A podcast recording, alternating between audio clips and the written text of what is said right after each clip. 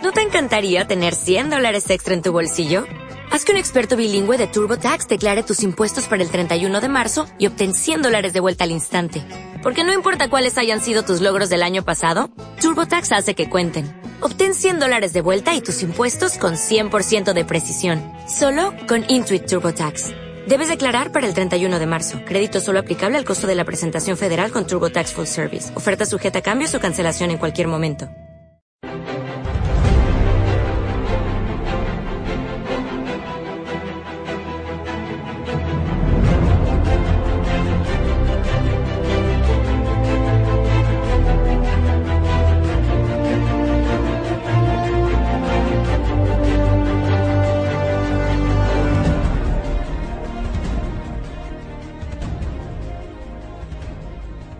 Bienvenidos al informativo semanal de Magnífica Televisión, dedicado a ofrecer las últimas noticias sobre la Iglesia.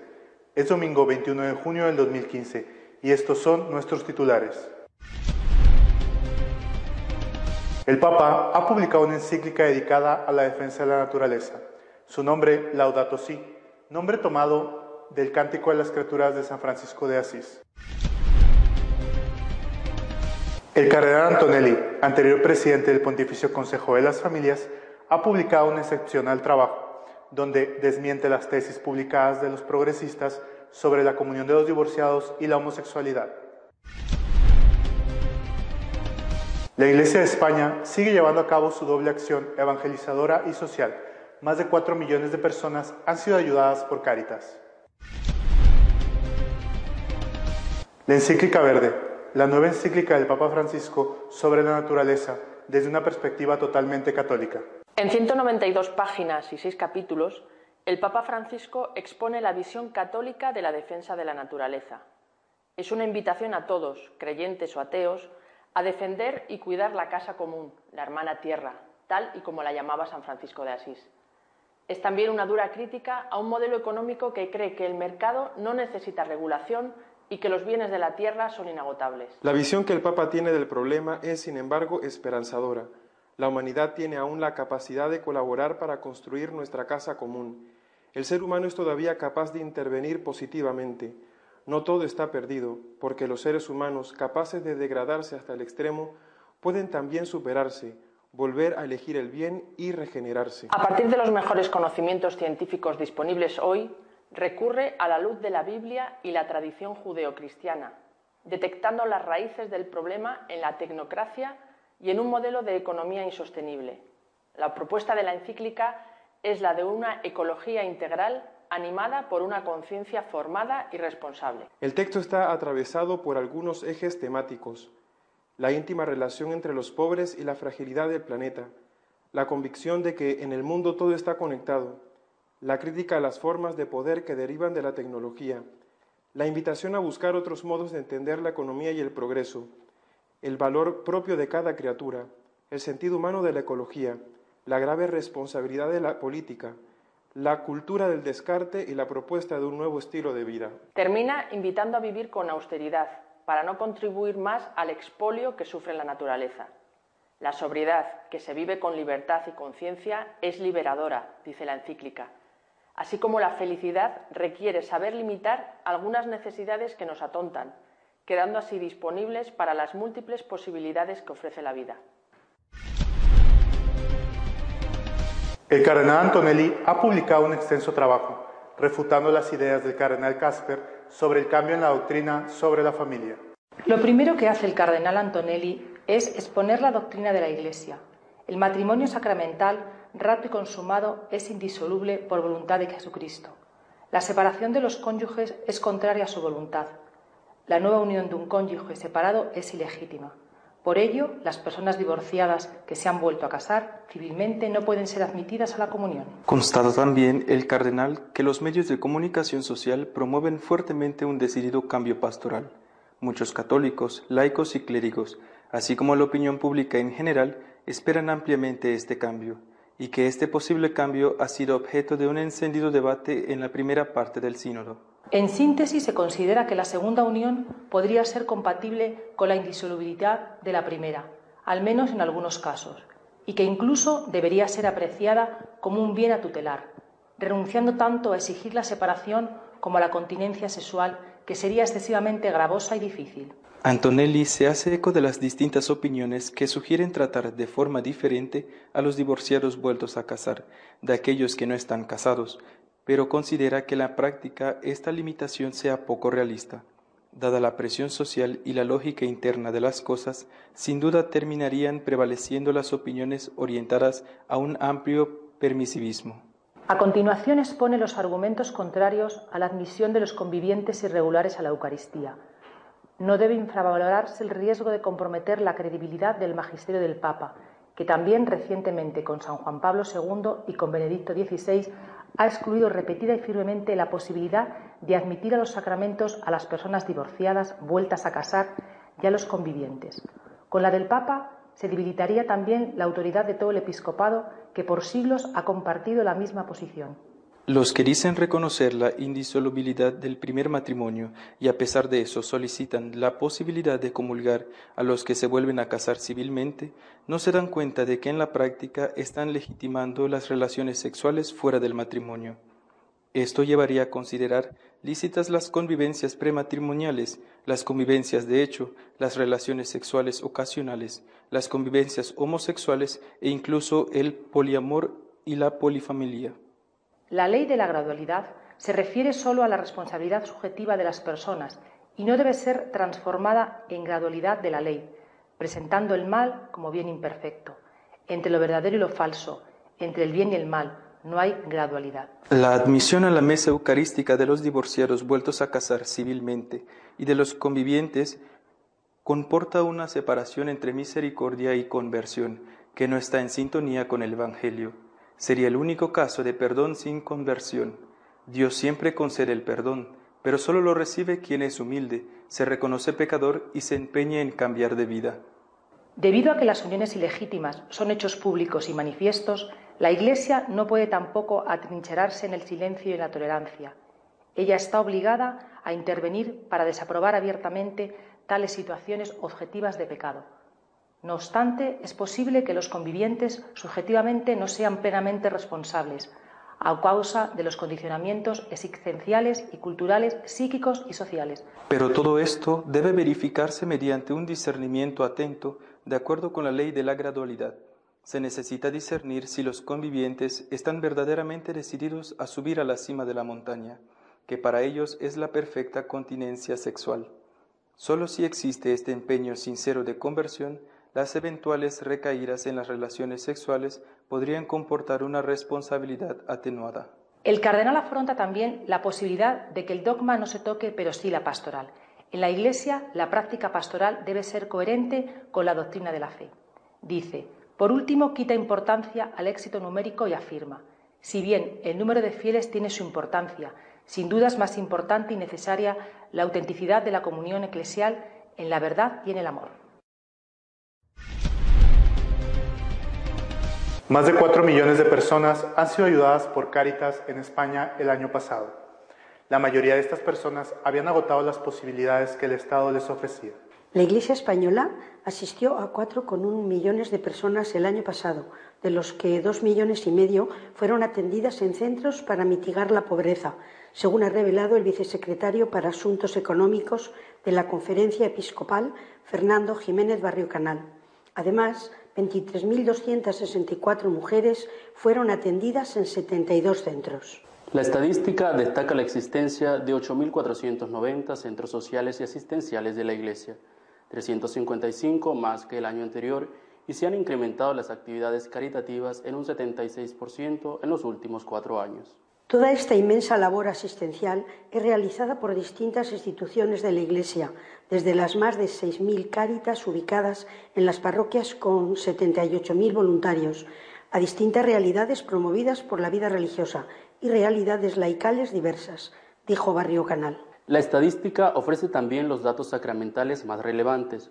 254.222 bautizos, 249.526 primeras comuniones, 118.069 confirmaciones, 54.149 bodas o 23.425 unciones de enfermos. Millones de personas asisten regularmente a misa, ha asegurado Barrio Canal. Respecto a la actividad pastoral, en la memoria figuran algunos datos globales de la implantación de la Iglesia en España. 23.098 parroquias, 19.163 sacerdotes, 57.986 religiosas y religiosos de vida activa, 106.512 catequistas y 10.899 monjes y monjas de clausura. Nuestro comentario editorial de esta semana está dedicado a la encíclica sobre la ecología publicada por el Papa Francisco.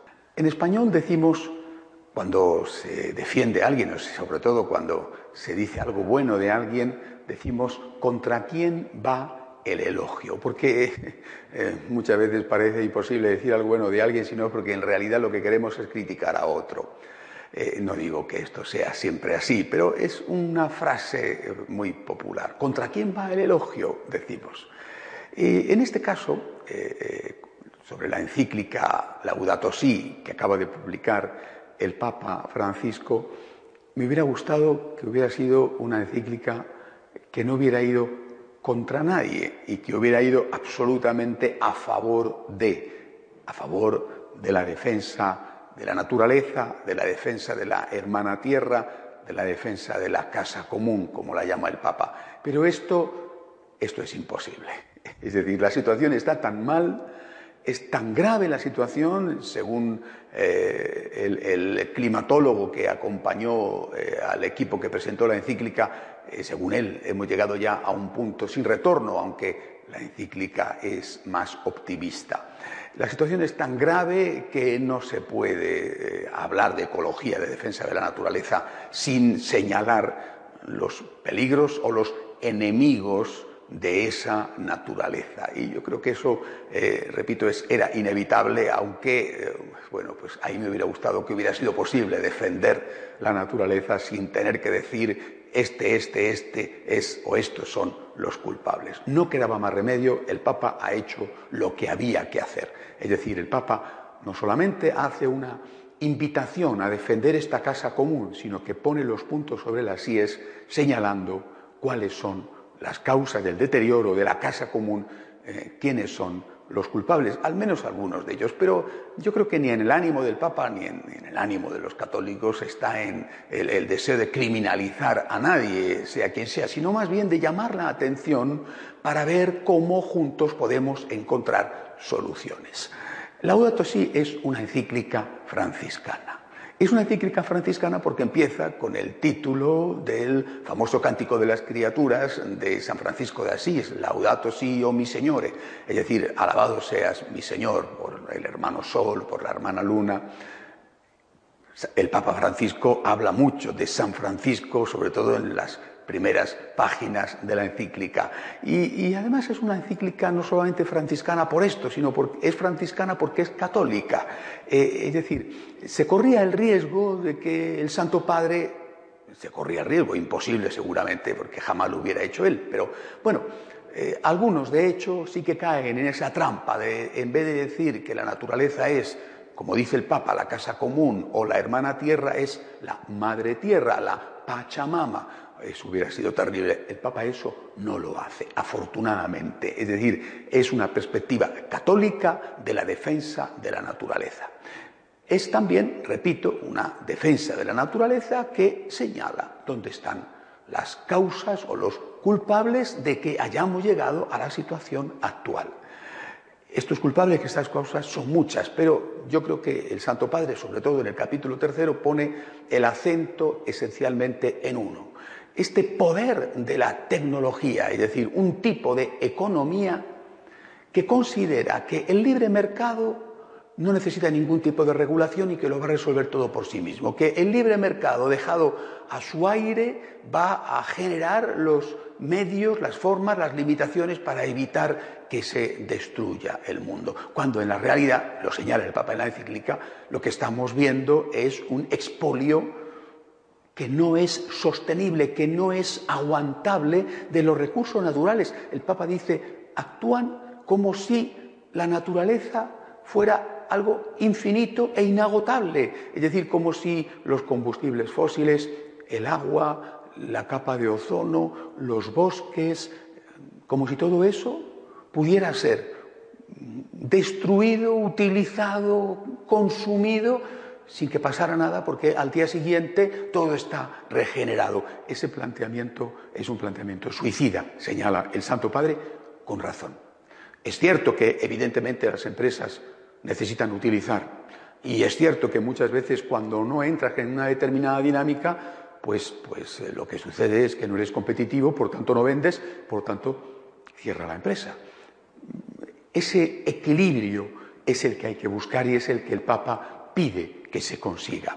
Pero eh, eh, la encíclica sería, sinceramente, eh, superficial, incluso yo diría demagógica, si se limitara a señalar este gran culpable o incluso si se limitara a pedir una responsabilidad pública, como pide, política, como pide, dice él, a nivel internacional y a nivel local. Sería demagógica. Y eso es lo que hacen muchas ONGs. El Papa va más allá y pone realmente el acento en el verdadero problema. Porque el problema de la destrucción de la naturaleza sí está en determinadas grandes empresas, grandes corporaciones, en determinados países que no tienen en cuenta eh, ese desarrollo sostenible y que están haciendo un uso eh, eh, destructivo de los recursos naturales. Esto es verdad pero también está en cada uno de nosotros. Cuando nos convertimos no en consumidores, sino en consumistas. Es decir, todos, todos necesitamos consumir, necesitamos beber, necesitamos comer, necesitamos vestirnos, necesitamos divertirnos, necesitamos vivir en una casa. Eh, ¿Quién no consume? No viviría el que no consume. El hombre no es el enemigo y el Papa insiste mucho en esto y señala el peligro de que algunos piensen que hay que acabar con el hombre para salvar la naturaleza. El hombre no es el enemigo. El enemigo es un tipo de comportamiento humano que no tiene en cuenta el consumo necesario, sino el consumo totalmente prescindible, es decir, el consumo exagerado, el consumismo, que no es lo mismo que el consumo. Yo creo que este es un punto que nos invita a cada uno de nosotros a reflexionar qué parte de responsabilidad tengo yo en el deterioro de la naturaleza, no solo qué responsabilidad tiene esta empresa, tiene este país, qué responsabilidad tengo yo que quizá consumo los productos de esa empresa o de ese país porque son un poco más económicos. ¿Qué responsabilidad tengo yo que dejo el grifo del agua abierto sin necesidad, que dejo la luz de la habitación encendida sin necesidad, que uso un transporte privado pudiendo usar buenamente un transporte público, ¿qué necesidad tengo yo de hacer esto? Si lo necesito, es una cosa, pero si lo hago simplemente sin pensarlo, porque puedo gastarlo, entonces es otra. Consumo sí, consumismo no. Tú puedes ser, tú debes de ser el primer defensor de la naturaleza con un cambio en tu vida, con una conversión. Y de esto habla mucho el Papa. También, y creo que es importante, eh, eh, la defensa que hace el Santo Padre, a la vez que pide y defiende la casa común, la defensa que hace de los más débiles. Porque muchas veces la destrucción de la naturaleza, quien la paga en primer lugar son los más pobres. Él dice que la naturaleza, la hermana tierra, es uno más de los pobres que están siendo atacados, destruidos viendo perjudicados sus derechos. Y dentro de esta defensa de la naturaleza y defensa de los más pobres, es maravilloso ver cómo el Papa se preocupa, por ejemplo, del embrión, del no nacido, y cómo critica a las ONGs o a los movimientos ecologistas que están dispuestos a hacer lo que sea para defender a un determinado animal en peligro de extinción y en cambio no hacen nada o favorecen la muerte de los más inocentes como son los que todavía no han podido nacer, es decir, los niños que están en el vientre de su madre. Hay que hacer, por lo tanto, una defensa integral de la naturaleza con una conversión integral de la persona. Por supuesto, repito, eh, hay que hay que criticar a quien merece ser criticado, pero eh, ni el Papa lo quiere y nosotros cometeríamos un error si nos dedicamos a señalar con el dedo lo que están haciendo mal esas grandes empresas que tan altamente contaminantes y no miramos lo que estamos haciendo nosotros cuando en lugar de consumo hacemos consumismo y nos convertimos en los principales agentes de esa destrucción de la casa común. Una encíclica larga, una encíclica eh, para leerla con calma, quizá una encíclica de lectura de verano, pero una encíclica sobre todo para ponerla en práctica. Nosotros los franciscanos de María nos sentimos plenamente identificados, por lo menos con la parte esencial de la encíclica, porque desde el principio hemos dicho, consumo sí, consumismo no, austeridad, es decir, gastar solo lo necesario, porque eso es lo que nos enseñó San Francisco de Asís. Hasta la semana que viene, si Dios quiere. Si desean estar al día en lo que va sucediendo en nuestra iglesia, pueden hacerlo desde nuestra página web de Noticias y Apologética, católicosonline.org. Hasta la semana que viene, si Dios quiere.